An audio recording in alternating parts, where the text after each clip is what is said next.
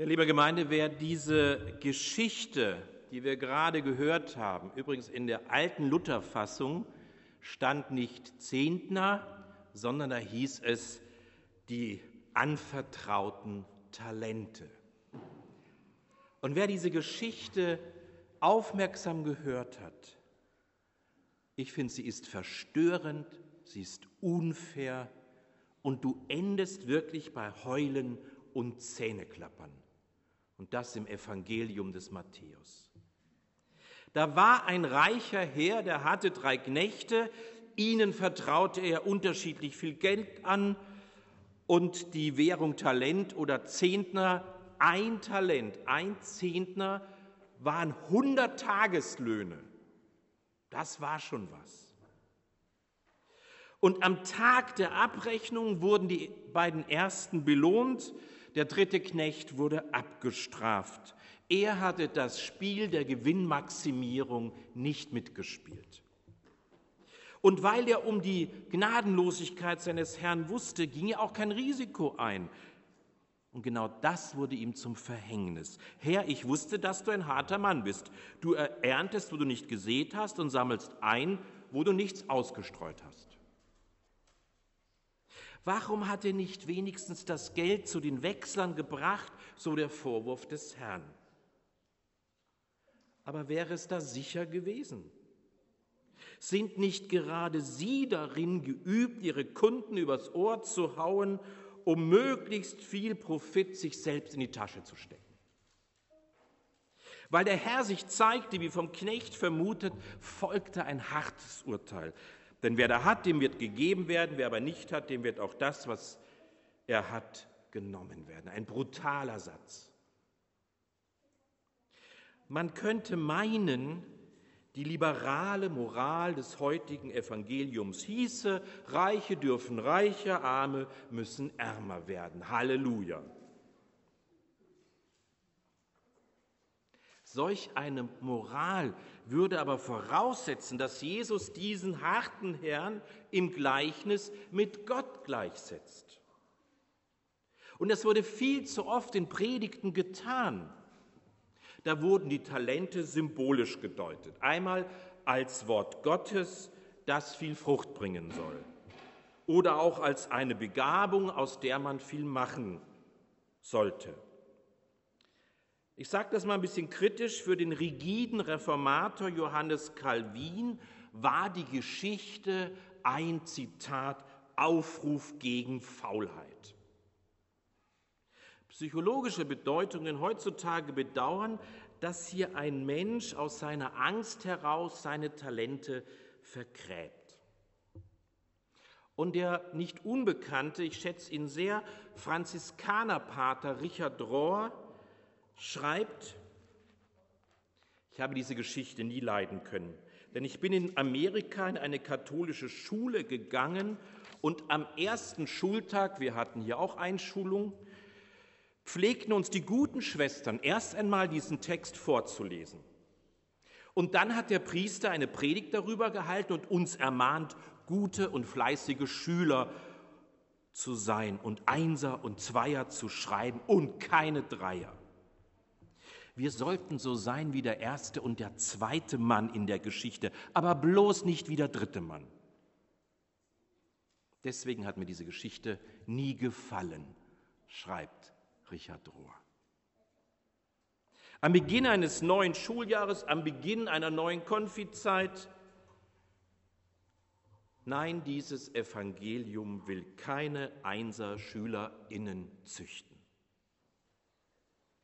Gott geht es nicht darum, dass wir besonders fleißig sind im Leben und viel Kohle scheffeln. Das ist meines Erachtens das große Missverständnis reformierter Traditionen und eines kapitalistischen Calvinismus in Amerika, dass Gottes Segen sich immer auch im materiellen Wohlstand äußern muss. Im Gegenteil, die ganze Bibel ist dominiert von der Botschaft, diene nicht dem Mammon, betreibe keine Gewinnmaximierung auf Teufel komm raus.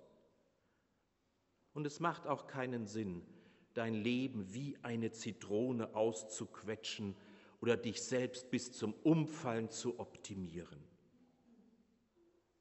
Im Gegenteil, liebe Gemeinde, ich bin überzeugt, Jesus würde es heute kritisch sehen, wie unser gutes altes Sparbuch an Wert verliert, während Reiche immer reicher werden, Rekordgewinne sprudeln, Kriegs- und Pandemiegewinnler sich schamlos die Taschen vollstopfen. Deshalb herrscht an vielen Orten heute schon Heulen und Zähneklappern. Und im Winter kommt noch Frieren für den Frieden hinzu. Jeder Achte in unserem Land ist aktuell von Armut betroffen. Es wird geschätzt, ein Drittel der Bevölkerung wird die geplante Energieumlage in finanzielle Nöte bringen. Und in vielen Regionen der Welt gehen jetzt schon Lichter aus, weil sie im Geschacher um Gas und Getreide einfach kein Geld haben. Apokalyptische Hitzewellen, Großfeuer und Sturzfluten verschärfen die Lage. Die Ärmsten treibt es weiter in die Flucht aufs offene Meer, wo still gestorben wird, weil die Weltöffentlichkeit Urlaub macht oder mit anderen Krisen beschäftigt ist. Wir singen die erste Strophe des Liedes 675. Lass uns den Weg der Gerechtigkeit gehen.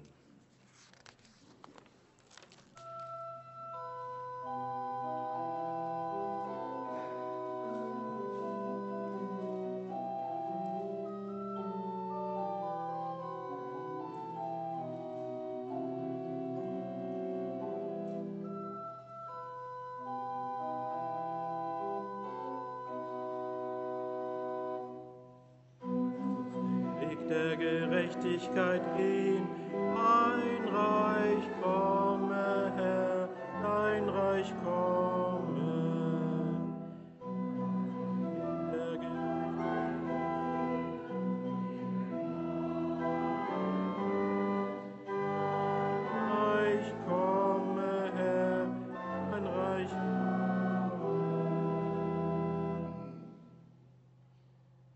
Sie wissen sicher alle, dass das Wort Kredit ein religiöses Wort ist. Kommt aus dem Lateinischen von dem Verb credere.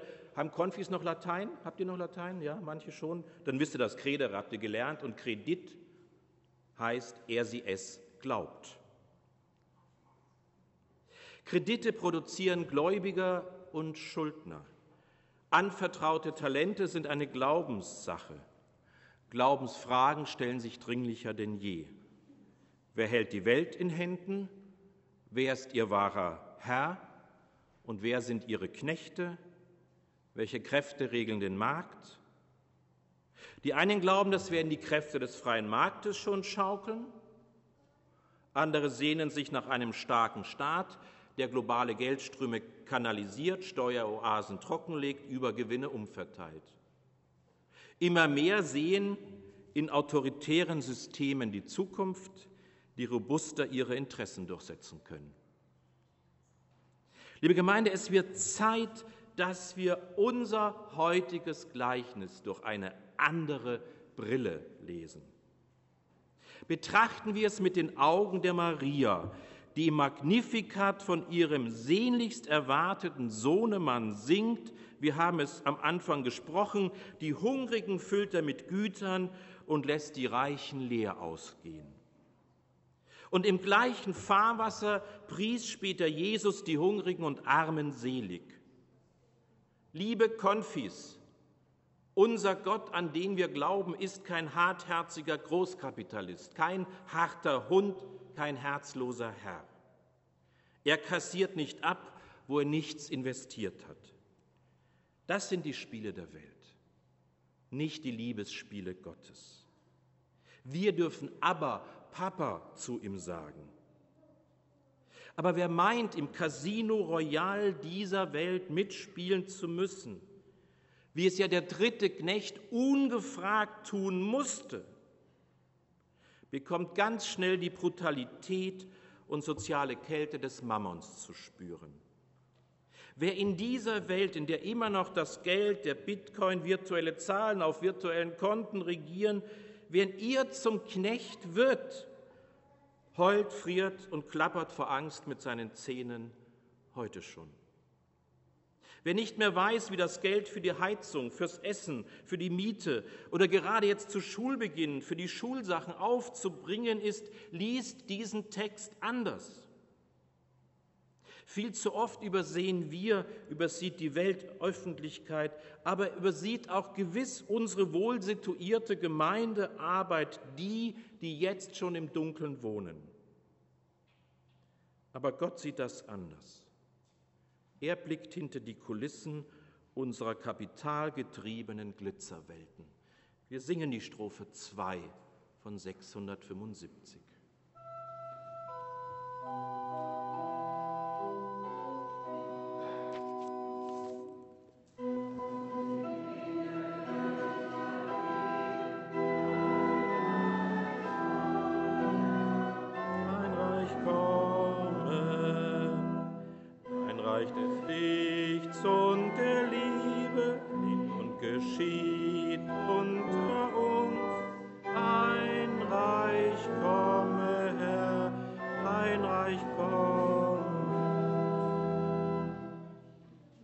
Denn Gott hat sich höchstpersönlich auf den Weg gemacht. Er ist zu uns gekommen.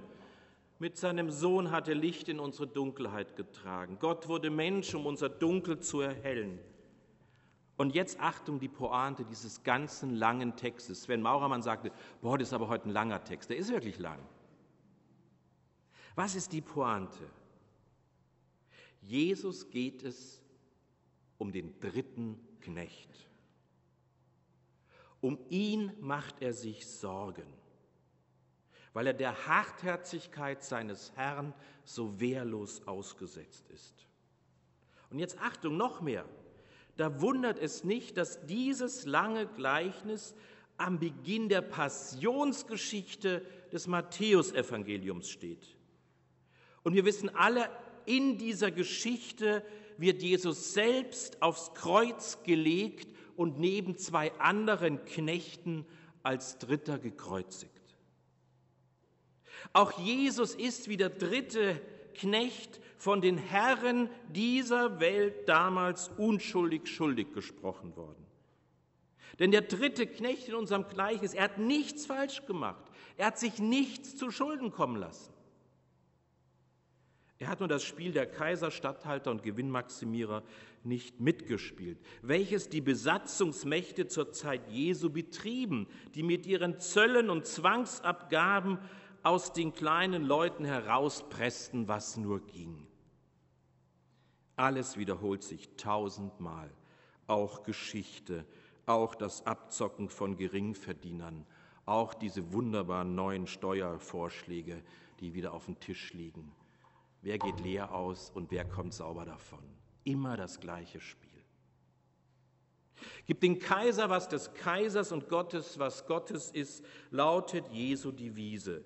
Die harten Herren seiner Zeit waren für Jesus die Römer und ihre Vasallen, Pontius Pilatus und König Herodes. Sie ernteten ständig, wo sie nichts gesät hatten. Und dieser herrischen Weltsicht widersetzte sich Jesus, weil er zu unterscheiden wusste, was Gottes und was des Menschen ist. Und deshalb, liebe Gemeinde, ich habe das mal so genannt, schließt sich, ich habe das Talentprobe genannt, schließt sich an unsere Talentprobe die Szene vom sogenannten Weltgericht an. Die Pointe dieser Szene lautet, was ihr getan habt, einem von diesen meinen geringsten Brüdern und Schwestern, das habt ihr mir getan. Dritte Strophe, kleine letzte Runde noch.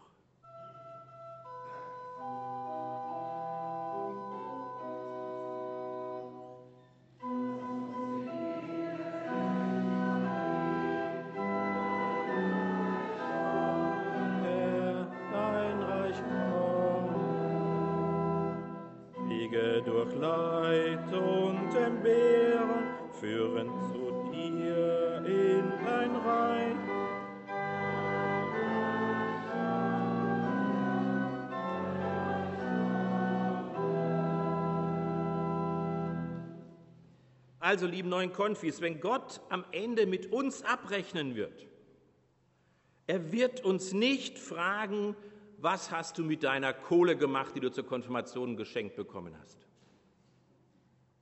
Es wird allein um eine Frage gehen.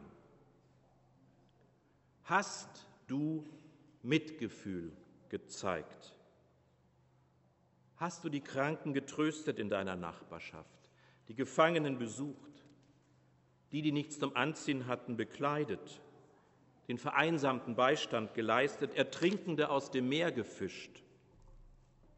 Die Frage wird nicht lauten, hast du den Umsatz gesteigert, den DAX nach oben getrieben, die Renditen optimiert? Unser Gemeindeglied Per Steinbrück hat einmal am Höhepunkt der sogenannten Finanzkrise Folgendes gesagt. Ich zitiere das sehr, sehr gerne. Viele Menschen fragen sich inmitten der schwersten Finanz- und Wirtschaftskrise seit 80 Jahren, ob es sich um einen Schicksalsschlag handelt oder ob es so etwas wie einen Sinn in der Krise geben kann. Diese Frage ist absolut verständlich. Sie zu beantworten bedeutet zu entscheiden, ob man die Globalisierung als Fügung begreift oder sie als von Menschenhand gemacht ansieht. Ich persönlich, so Steinbrück, bin nicht bereit zu akzeptieren, dass ungezähmte Marktkräfte unser Leben bestimmen. Es liegt an uns, ob wir der Renaissance der Zügellosigkeit nur staunend zusehen oder ob wir zu einer Wertegemeinschaft zusammenfinden und Achtung Steinbrück aus Kirchen, Zivilgesellschaft, Politikern, Verbänden und Gewerkschaften, die in Verantwortung für alle Menschen handelt. Ja, liebe Gemeinde, es liegt an uns, wem wir vertrauen, wem wir Glauben schenken, wem wir Kredit gewähren. Eines ist klar, am Ende werden wir nicht zwei Herren dienen können. Und unser Herz wird da sein, wo unser Schatz ist. Amen. Und der Friede Gottes, der höher ist als all unsere Vernunft, der bewahre unsere Herzen und Sinne in Christus Jesus. Amen. Und wir singen die vierte Strophe.